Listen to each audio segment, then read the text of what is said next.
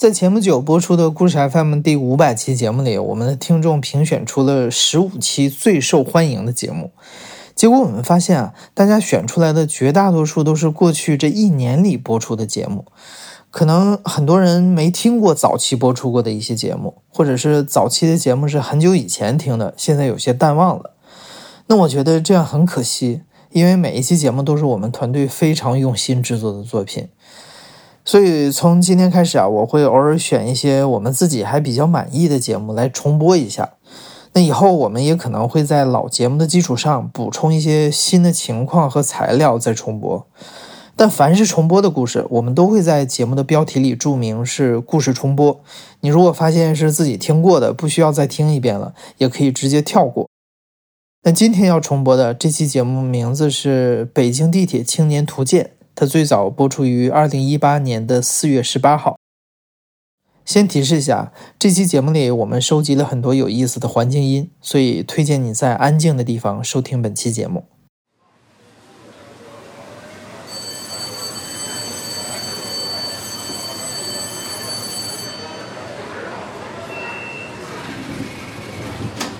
欢迎乘坐北京地铁一号。本次列车开往王府井站、就是我自己在手机里面啊下了一些电影嘛，戴着耳机看啊什么的，但是嗯体验不是很好，就是因为地铁里面比较吵嘛，然后你要把那个耳机的声音开到很大，经常就是你开到很大听不到那个报站的声音就坐过站了，所以有的时候我比较喜欢站在别人身后，然后跟着他一起追一些综艺啊、追剧什么的。然后有一次就是看到前面一个女孩正好在看最新一集的那个《生活大爆炸》，然后就站在她旁边就就这样看了一会儿。然后后来她可能注意到后面有人在看嘛，但是我觉得她特别 nice 的一点就是没有表现出来那种很警惕、很防备的样子，就把手机收起来，很 nice 的就再举的这样高一点，然后让你看得更清楚。那你没跟他交流几句？就没有，然后萍水相逢，然后到站之后就是相忘于江湖。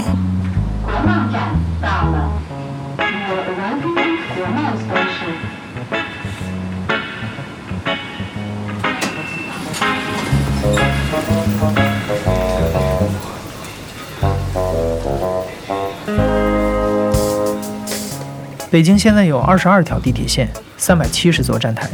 每天有超过一千万人次在这里穿梭。这是世界上最繁忙的轨道交通系统。每天早上走进地铁，从安检口排起的长龙开始，你就能感觉到这一天的压力。前面乌泱泱的人头攒动，对你来说都是挤占你时间和空间的蚂蚁。只不过他们不是蚂蚁，他们和你一样，都是有生活、有故事的人，而且他们的故事在地铁里就在上演。今天我们找来三个在北京生活的青年人，深入这个地下三十米的空间，聊一聊北京地铁的故事。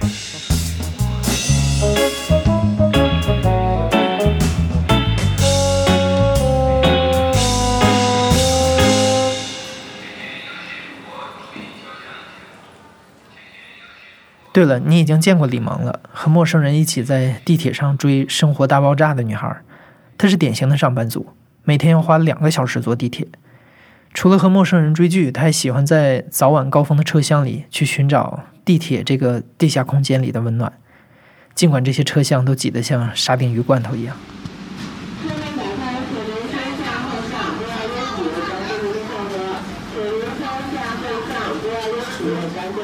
当时那个场景我觉得还蛮有意思，而且我觉得应该是挺常见的。换乘站比较拥挤，然后早上的话，大家就是但凡能站进去一只脚，都会拼命的往上挤嘛。然后就是应该是有一个比较瘦的一个男孩儿，没挤上去，然后又很着急，然后一只脚上去了，另外半个身子又上不去。然后眼看着那个门，他那个提示音已经响了嘛，站在门口的一个彪形大汉，就是拦腰又把他给提了上来，就真的整个人抱上来呢。但是你那个上去之后的话，整个空间门一关嘛，然后像罐头一样挤在一起，然后那个人又动不了，然后就是两个大老爷们儿就只能脸对着脸，就这么紧紧的贴在一起，就是，但是那个场景看上去就很让人想笑，但是又觉得还 就有一点小感动吧。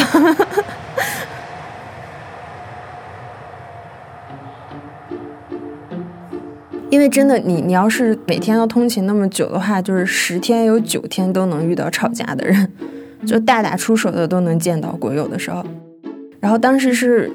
应该也是在那排队等车，然后要么就是后面的男的可能撞到前面的女的了，然后两个人就发生了口角，可能就大家大早上嘛起床气，然后越吵越生气，然后后来那个女的好像就推搡了一下嘛，然后就挥起包，然后去想要去打那个男的，但是结果那个包东西比较多，就哗啦洒了一地，就这个场面其实蛮尴尬的，但是后来。他就忙着去低下头去收拾东西嘛，然后那个男的就看到这一场景之后，好像气突然就消了，就觉得好像嗯大家都挺不容易的，然后他就蹲下身去，也也就帮他把那些东西都捡起来。所以当时那一瞬间就是觉得都是平凡人嘛，然后每个人都有力气，然后每个人可能也都会很暴躁，但其实心里面大家也都是一个。善良啊，或者比较温暖的一个人。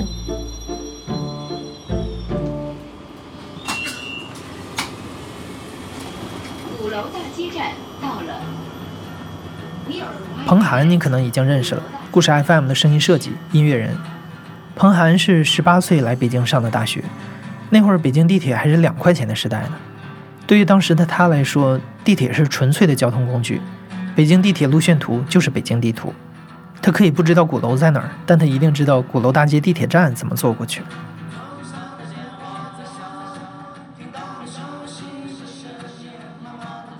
我记不太清了，应该是我大一或者大二的时候。那个时候我，嗯，跟呃一帮人在玩乐队。那天是在那个鼓楼附近有一个 live house，然后。有一场拼场的演出，然后其实人也不算多吧，可能也就也就二三十个，然后去的都是不是很有名气的音乐人乐队。我记得那个哥们儿应该是在我们前面演的，他戴个帽子，压得很低，他你看不太清楚他的长相，有一点微胖，不算高，在胸前会挂一个口琴。所以说他整个的脸就被帽子和口琴基本上都挡完了，然后很酷的样子。然后他是一个人，他不是一个乐队，然后他拿着把吉他在那在那弹，有唱有吹口琴，但他唱的实在是太不清楚了，我完全不知道他在唱啥。然后但是可以听得出是有美式布鲁斯风格的那种音乐，然后加上蓝调口琴那样。对，然后演出完的时间大概是在九点过十，快十点吧。我们匆匆忙忙的就要走，因为我跟那个键盘手我们俩都是学生，所以我们要赶在没有地铁以及宿舍关门之前回去。所以我们演出完了之后，就匆匆忙忙的把东西收拾好，然后就走了。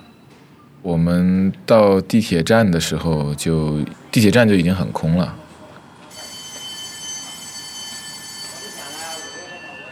上了车之后，车厢也不太多人，是每个人都有座，还会有空座的那种情况，挺空的。然后当时我们俩也挺累了，我记得我们俩一人抱了一个乐器在前面，恨不得就。想靠着那乐器睡了，这种样子。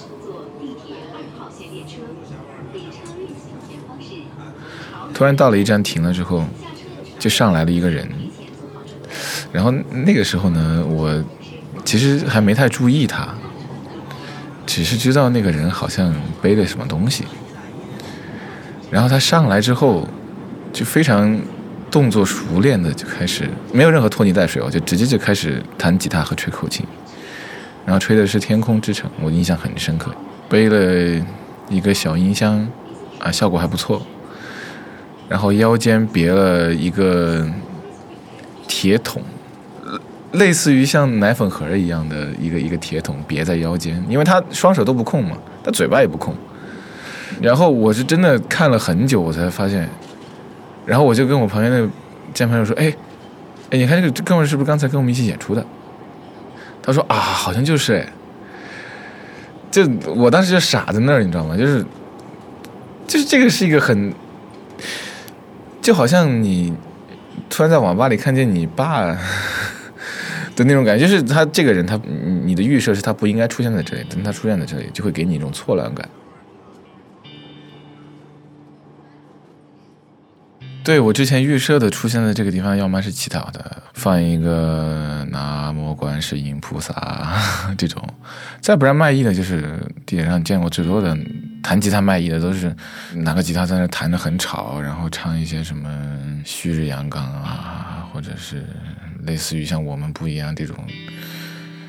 然后就是在那一刻，当一个三十分钟之前还在跟我一个舞台上演出的音乐人，然后到了。地铁上，呃，卖艺的时候，就我突然发现地铁这个东西有好多我未曾理解过的层面。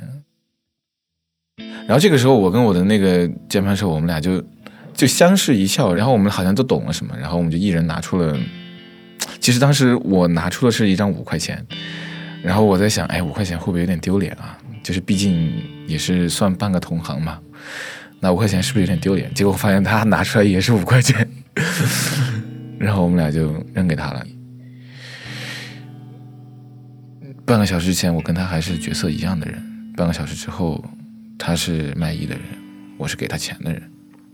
就在那一刻，我就有一种怎么讲？我并不想主动的去成为一个好像向下看的这种人，但是我好像在那一刻被迫的我。我向下看了他一眼，而这个是北京地铁这个环境给我造成的这种这种。那这个时候呢，就是我感觉他并没有认出我们两个人来，他可能是只是知道这是两个乐手，然后他就给我们点头示意，然后接着一边弹一边走，一边弹一边走，然后他就走过去了。他是从我们旁边那个门进来的。然后就一路走，越走越远，越走越远。你会听到在那个空空的车厢里面，它本身音响的效果就很好。然后他们又调的很大，但是那空空车厢里面就有，他越走越远，就有那个回声就越来越明显。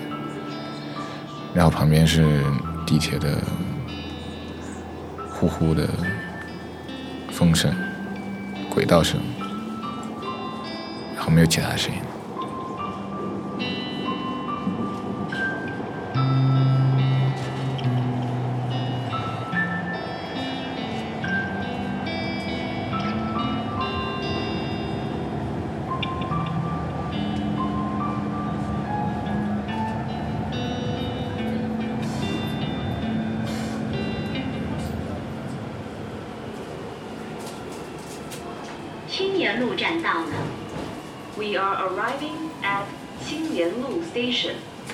今天的最后一个故事主人公和彭涵一样，也是在北京读的大学。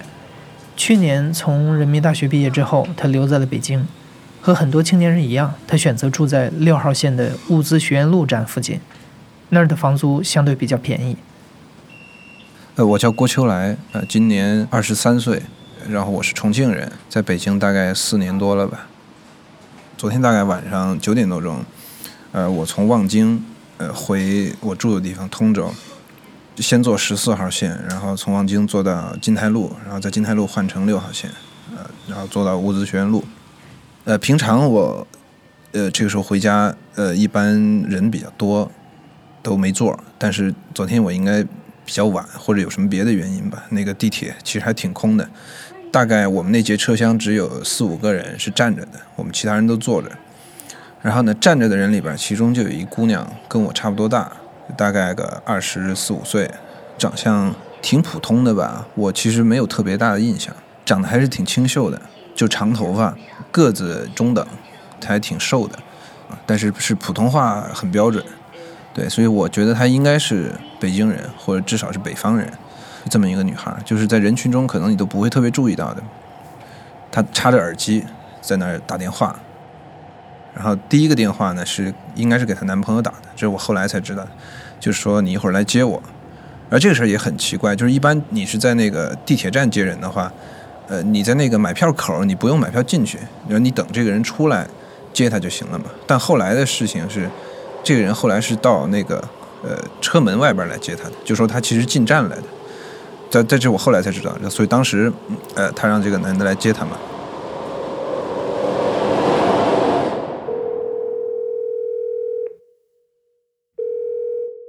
他打第一个电话的时候，我也没注意嘛，就是很很平常的一个电话。但是他第二个电话，就是我们整个车厢，就是我们车厢靠近的这一部分人，全都被吓住了。他就突然用特别大的音量，就说：“奶奶，奶奶，你快到我们家里去，你现在就快过去。我爸一直在打我妈，你快过去，你快过去。”而且他音量特别大。就是完全超出了一般人打打电话的音量，然后一开始我的第一反应是觉得这个姑娘会不会精神有点问题。然后呢，她是站在那个车厢中间的，然后她面前的有几个坐着的姑娘，那个头也就是有点歪过来，像这样这样看她，就是感觉也有点害怕，因为一个人突然在地铁里边这样，大家都会害怕。可是后来我又观察，我觉得这姑娘可能不是精神有问题的，因为她就开始就哭起来了。一开始是小声的这么在那哭，她一边哭就给奶奶电话打完了之后，又给另外一个人打电话，那个是她姑父，他就用更大的声音就说：“姑父，姑父，你快到我们家去，你现在就去，我爸要把我妈打死了。”这句话我记得特别清楚，就是就是这句话，我爸要妈快要把我妈打死了，你现在就过去。然后他说的时候，整个声音都是带着哭腔的那种颤抖着说话，声音特别特别大。然后我们周围这几个人全部都都吓住了，没有人敢说话。然后他打完这个电话之后，就一个人站在那儿，他背对着我，我不知道他有没有在那呃哭，但是我感觉他应该可能是在哭吧。还有站在门口，然后又这样过了可能一两站。在这一两站过程中，我都一直看着他，然后他背对着我，我也不知道我是不是应该干什么。然后他他旁边呃附近坐着的那几个姑娘也都没说话。然后呢，过了一站，车门开了，他就一下子跑到那个站台上去，然后就有一个男生个子挺高的，比他高一头，就站在那儿，然后他一下就扑进那个男生怀里，然后就开始哭。就在那个站台上开始哭，呃，我觉得看他的那个样子，应该是哭得很伤心的，肩膀在那儿一一耸一耸的这样，对，然后看着确实还是挺心疼的。他们俩就就抱在那儿，然后车门就关上了，然后我们车就走了。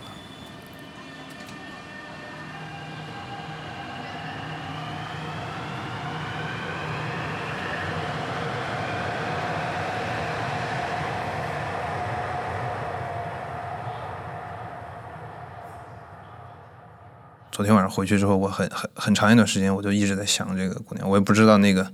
她妈妈后来怎么样了。实际上，在日常生活中，不只是在北京，在整个公共场所里边，你是听不到那么大的音量的。整个那个就是画面和声音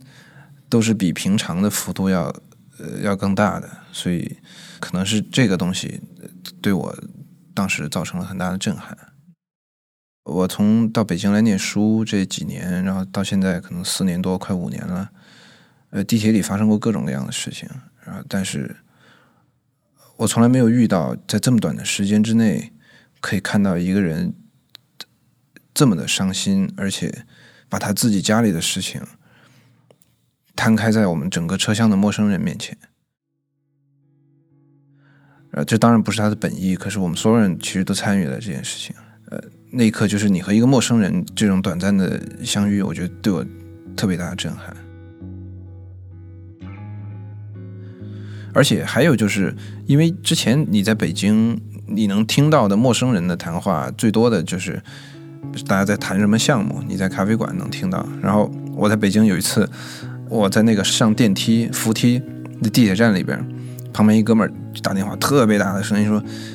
你是想吃肉还是想啃骨头？”你要是想吃肉，你就你就按我说的做。你要是想啃骨头，那他们这这就就特别大。就是你你每天听到的是这种，你觉得这个城市大家忙的做自己的事情，好像他有一个什么目标，然后要去完成。就是一个野心勃勃的地方，大家是为了自己的野心而每天生活的。但在这一刻，你会发现，哇，这个人原来他有这么大的问题，是来自于他的家庭。这个层面的东西是我可能在北京很久都没有接触到的东西。他的父亲和他的母亲的关系，他的家庭出现了问题，就好像平时的北京给您的感觉是所有人都是没有爹妈的，爹妈不会，这个后院不会起火成这个样子。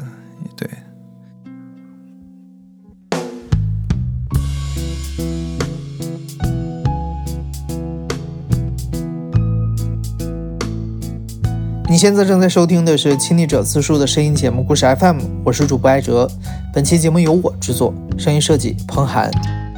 感谢你的收听，咱们下期再见。